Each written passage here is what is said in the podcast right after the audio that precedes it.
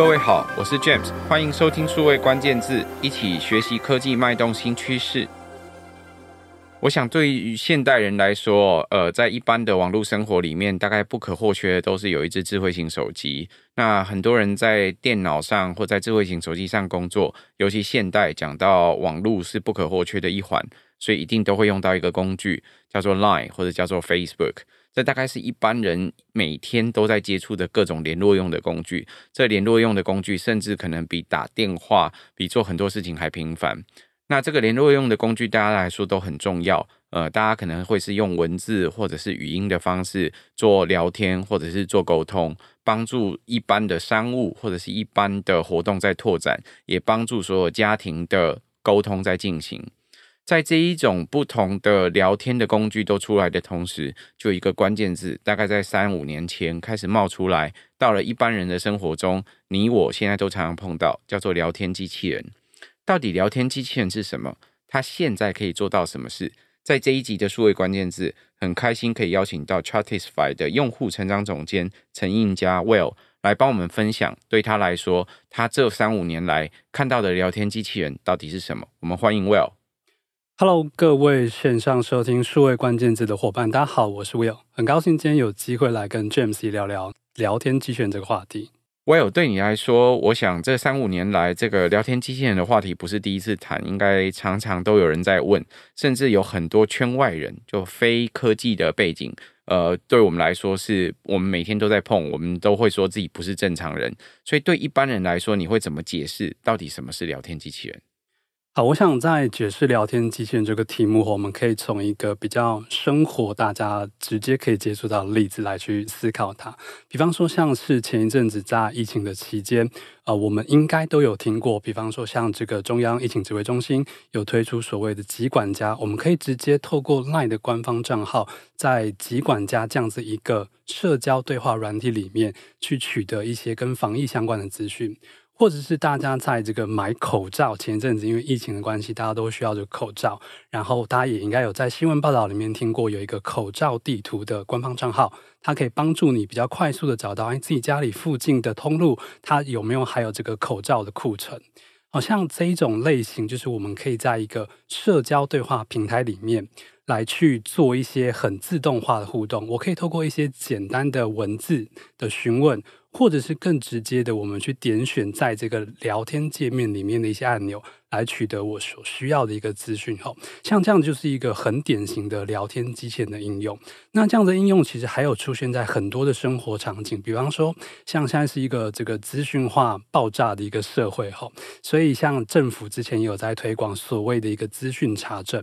我们可以把我们收到在 LINE 里面收到的一个讯息。我们直接打复制，直接贴到所谓的这个讯息查证的官方账号里面。那这个时候呢，就会有一个聊天机器人，它可以自动的去帮你检查，说你收到的这个样的一个文字资讯，它究竟是不是假讯息，还是它是一个误传等等之类的哈。那或者说，大家现在也会在电子商务网站上面买东西。那有时候大家去逛这个电商网站的时候，你可能会发现，在网站的右下角的时候呢。你可以看到有一个像是一个聊天的泡泡框的一个视窗，你点进去之后呢，诶，会自动跳出一个欢迎讯息啊，可能跟你介绍现在这个网站里面最新的促销商品，或者是有些优惠的购买资讯。像这样的方式，就是一个透过大家日常生活习惯用文字对话的概念。来去建立企业跟消费者一个互动的一个方式，那这样一个方式就可以帮助到我们说，在这个资讯传递的时候，可以有一个比较有效率的方式。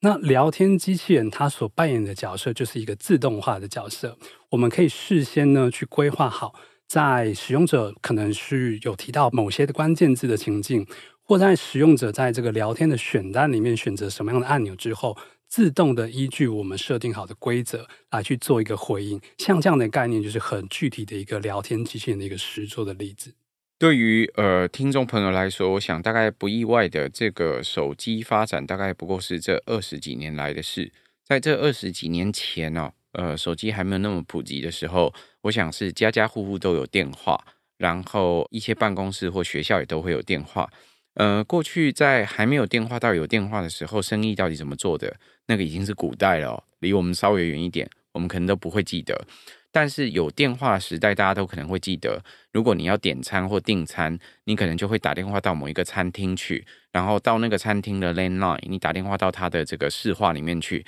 打到这个市话，然后问他说：“呃，我想要订几点钟到几点钟位置，有没有可以几个人可以订餐？”他通常也会说：“确定你可以订餐，或者是订座位。”那接着他会跟你问你的姓名、你的联络电话或联络方式，或者是代表的单位等等，大概会问一些这些相关的资讯来完成一个商务。更别提很多时候可能是订购货品啊，或者是沟通一些商务所需求的事情。这是过去用电话的时代。当如果有手机的时代，打电话还是一种很常见的事情，但这时候大家的这个应用场景可能就更多了，因为可以直接联络到人。现在我想到现代人在手机可能都还不止一个号码，所以我想很多朋友大概也都用这些工具。可是再往前进展，呃，刚刚我有提到的自动化，对很多朋友来说，做电话的这个点餐要有人的时候才可以接，那如果我在忙怎么办？我可不可以有自动电话机？所以那时候可能有答录机这样的概念，它会自动起码录音说，如果你要订餐，或者如果你要这个订座位，那你可以先把哪些资料留下来，我们会稍后回拨，谢谢。那透过去听这个答录机，我可以稍后再回应。这是自动的，起码先用录音的方法来做自动沟通的方法。到后来更进一步，我可不可以有一个自动化的这个客服中心来帮我处理这件事情？所以更自动化客服中心，我把订餐这件事情外包给别人，这也有在过去到现在的商业都有人这么做过。那现在网络更发达了，对于很多人来说，平台上的各种不一样的工具，例如刚刚说的 Line、Facebook，甚至 IG、WhatsApp 等等不一样的工具，里面可能都有聊天的这个功能。你会看到它有文字，甚至语音，或者是图片的等等不同传输的可能性。我可不可以在上面透过文字来传输，来达成刚刚商务的这些目的？同样为了点餐，同样为了订餐厅的座位包厢呢？答案一定是可以的。所以你就发现最简单的方法，当然就是有老板娘的 line。我这时候我就可以直接赖他，问他今天有没有开几点？我可不可以订餐？可不可以点餐？老板娘的 line 可能可以服务一个人、两个人，但她如果要面对很多人，她还是必须要有一个官方账号。所以这个时候，你就会听到有官方账号上面可以自动化的提供这些服务，这是有聊天机器人的由来。我想过去十年，这些不同的社交平台越来越发达，几乎现在人人都用的时代。不难想象，当他们有粉丝专业、有不同的官方账号之后，可以透过这些文字的界面来做一些比较复杂的服务。这是为什么有聊天机器人的缘由。所以对于 Well 你来说，那聊天机器人它有不同的类型或不同的取向，可以提供不一样的服务吗？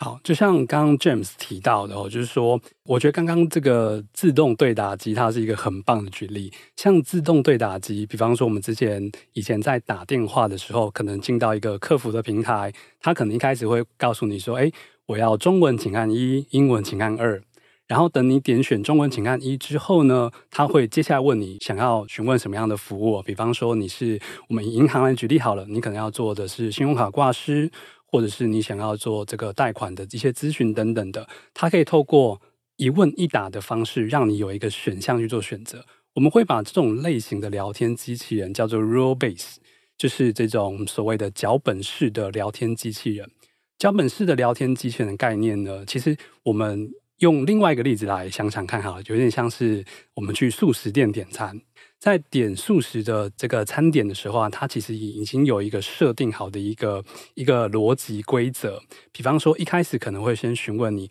你要这个点选套餐，还是你要选择单点？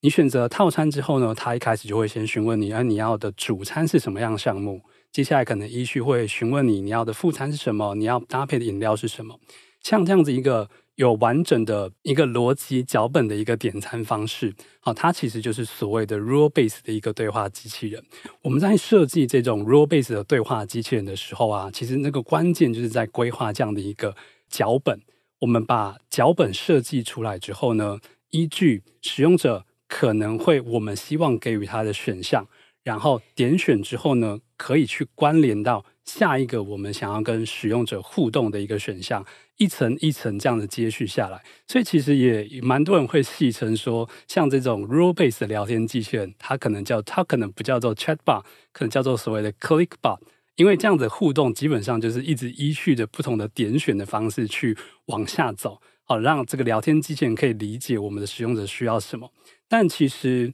在这种 role-based 聊天机器人，它也不完全是所谓的 click 来去做下一层的互动，它同样可以透过一些关键字的比对，比方说，我们可能可以看到有一些的聊天机器人服务，它会告诉你说，呃，你加入这个聊天机器人服务，如果你这个呃输入什么样的文字的时候呢，我们就可以，比方说，让你去玩抽奖的游戏，或者是让你去玩这个所谓的这个心理测验等等的。那像这样子用关键字去触发的互动，也是我们在这种 role-based 的聊天机器人里面蛮常见的一个方式。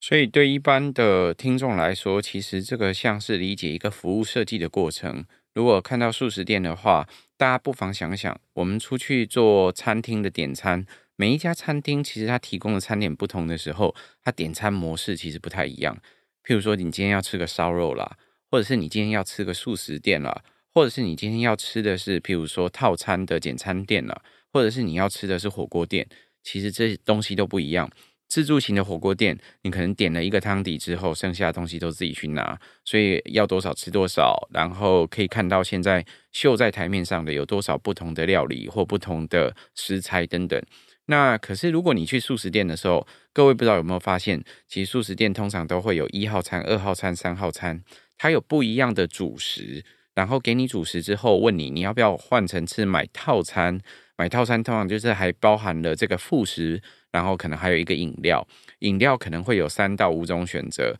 副食品可能有标准的选择，譬如说，呃，去速食店最常见的标准选择可能就是给你薯条，可是也有可能可以换成面包。那这时候它就有一些替换的选择，你发现了吗？先选主食，接着问你要不要一个套餐。如果你确定是要这个套餐的话，那问你薯条要不要加大，或者是要不要换成面包。接着问你饮料有红茶、咖啡、热的。或冰的等等不一样的选择，你再把它拆开来，这些是脚本式的，它按照脚本一样一样选完，基本上就沟通完你今天要的产品，或你今天要的商品，或你今天要的服务是什么。这是餐厅很常见的服务设计，拉面店不同的餐厅都会有类似的设计，它过一条流程之后，就会知道你需要什么。方便两方的沟通，也方便对齐或对焦大家这一次服务或交易的需求。我想这是脚本的缘由。那在网络上沟通的时候，很多时候也会用到这样的工具。所以，如同 Will 刚刚讲的，这种就叫做脚本式的聊天机器人，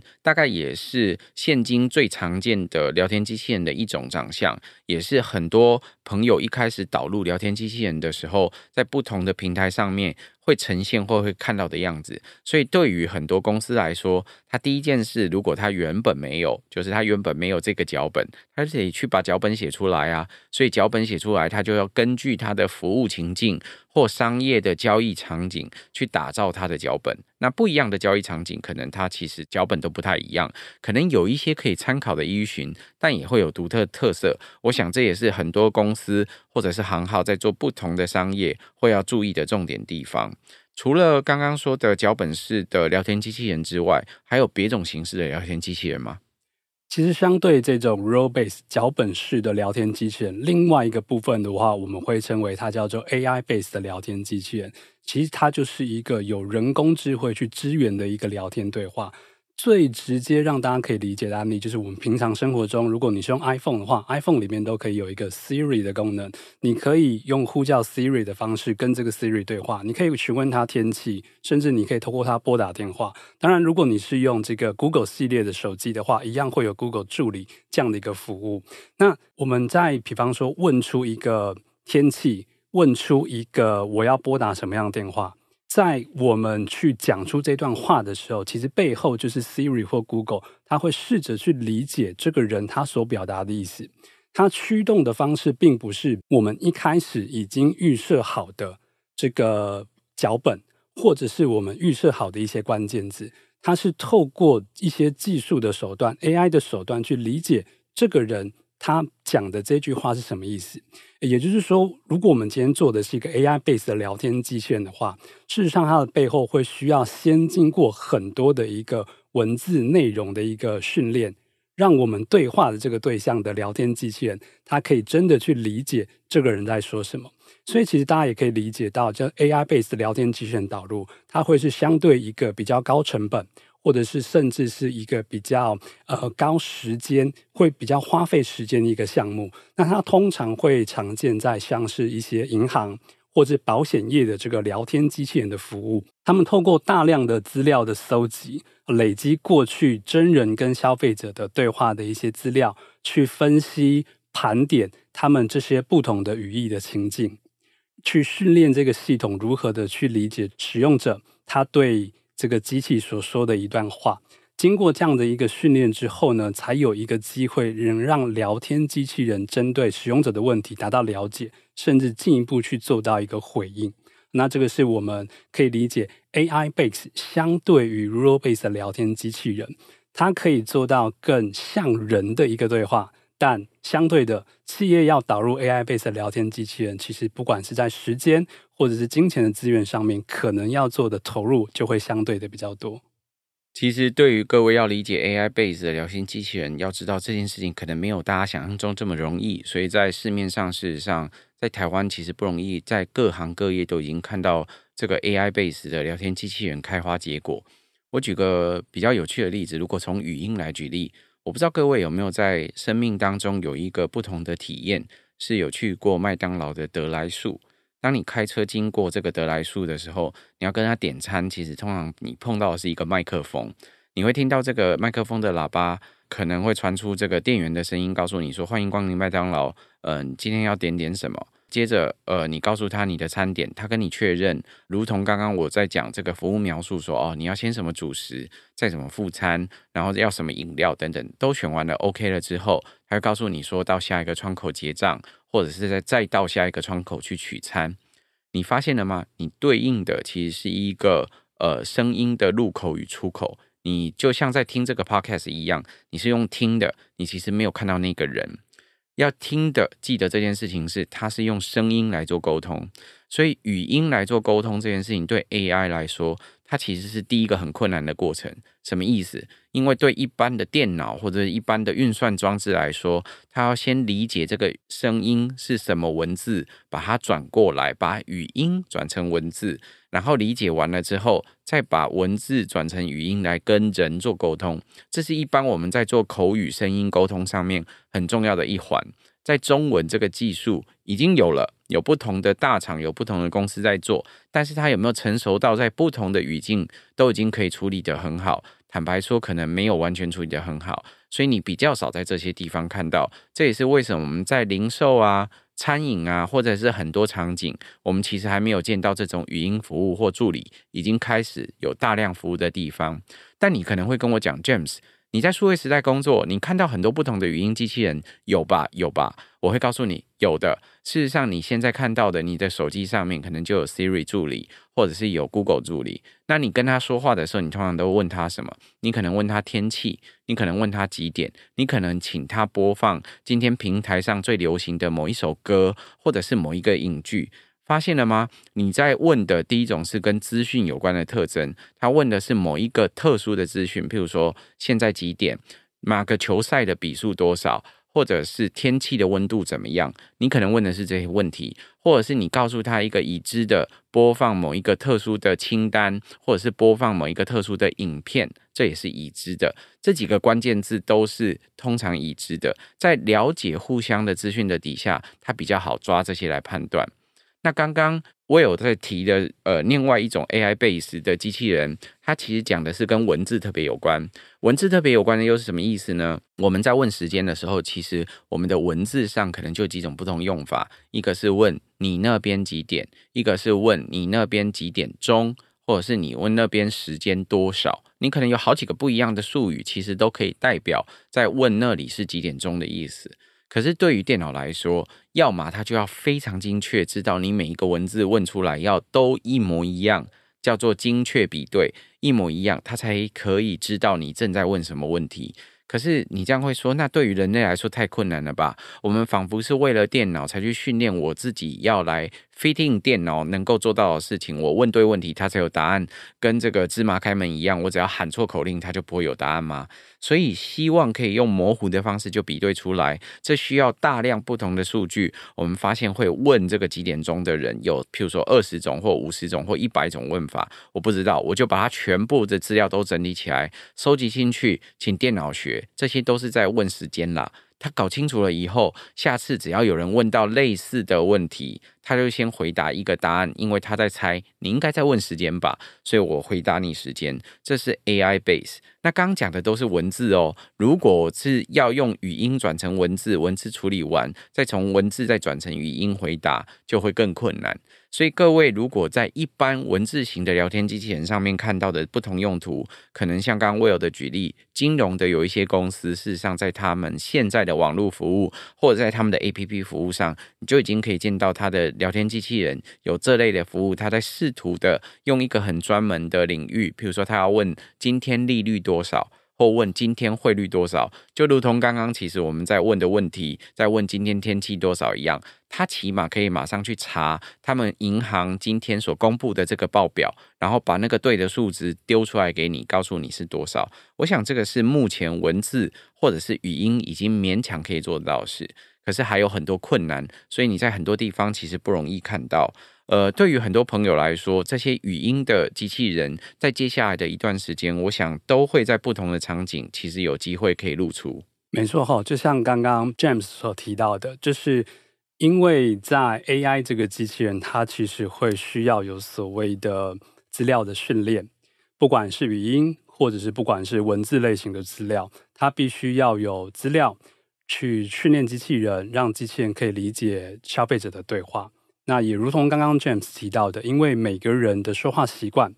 用语的方式其实会截然不同。那大量资料的训练，我想在未来是一个有机会期待可期的哈。那但是在现在这个时间点来说，其实蛮多更实物上常见的，它会是一个搭配的选择。比方说，AI 机器人可能先站在第一线，不管是 AI 或是我们刚刚前面提到 Realbase 的聊天机器人，它可能先在第一线服务消费者。那当这个使用者发现说，哎，其实我从 Realbase 的游戏规则里面找不到我需要资讯，或者是这个聊天机器人似乎没有听懂我的问题的时候，这个时候呢，我其实可以选择去切换到所谓的真人服务，这样真人跟聊天机器人的搭配，其实它确实可以比较。呃，这个相对于营运成本来说，比较有机会帮助到企业去降低一些成本，因为我们事实上可以理解到，在客服的场景里面，其实蛮多重复的问题，其实应该是可以被收敛的。那既然这种重复性被询问到的问题，事实上我们的企业就不需要花费所谓的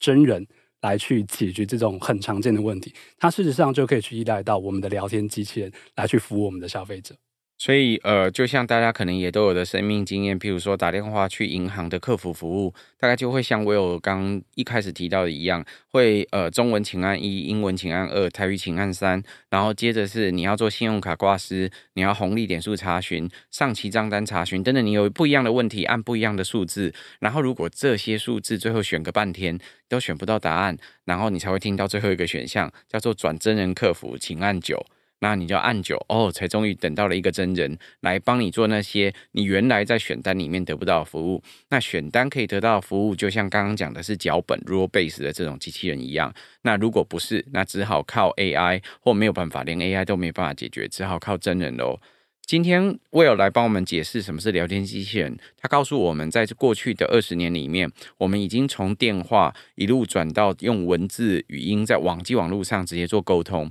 那现在很多人也都很习惯，就是所有的人都在网络上做沟通的情况之下，商务或者是这种服务，当然可以在商务上面去进行。在上面进行的时候，我们就希望它可以自动化喽。所以，聊天机器人有“机器人”这两个字，就代表着它事实上希望更自动化的去进行。如果过去有语音打录机，过去有很多不一样的脚本是透过，譬如说像这个呃，我们看到点餐的这种方式来进行的话，现在在网络上，它可能可以透过按钮等等不同的方式来进行，取代原来你听到的语音，请按一二三那些，你用看的可能比用听的还不容易 lose 掉，不会在听的时候就，诶，我刚错过了它的二到底是什么意思？那也可能你用到的是跟 AI 有关的机器人，用 AI 有关的机器人，你就有大量的数据，先用文字去训练。如果你做得好，你甚至还有语音的入口，可以直接用语音互相的了解。那我想语音在中文上面大家还比较较少听到，英文已经有比较多的实际案例。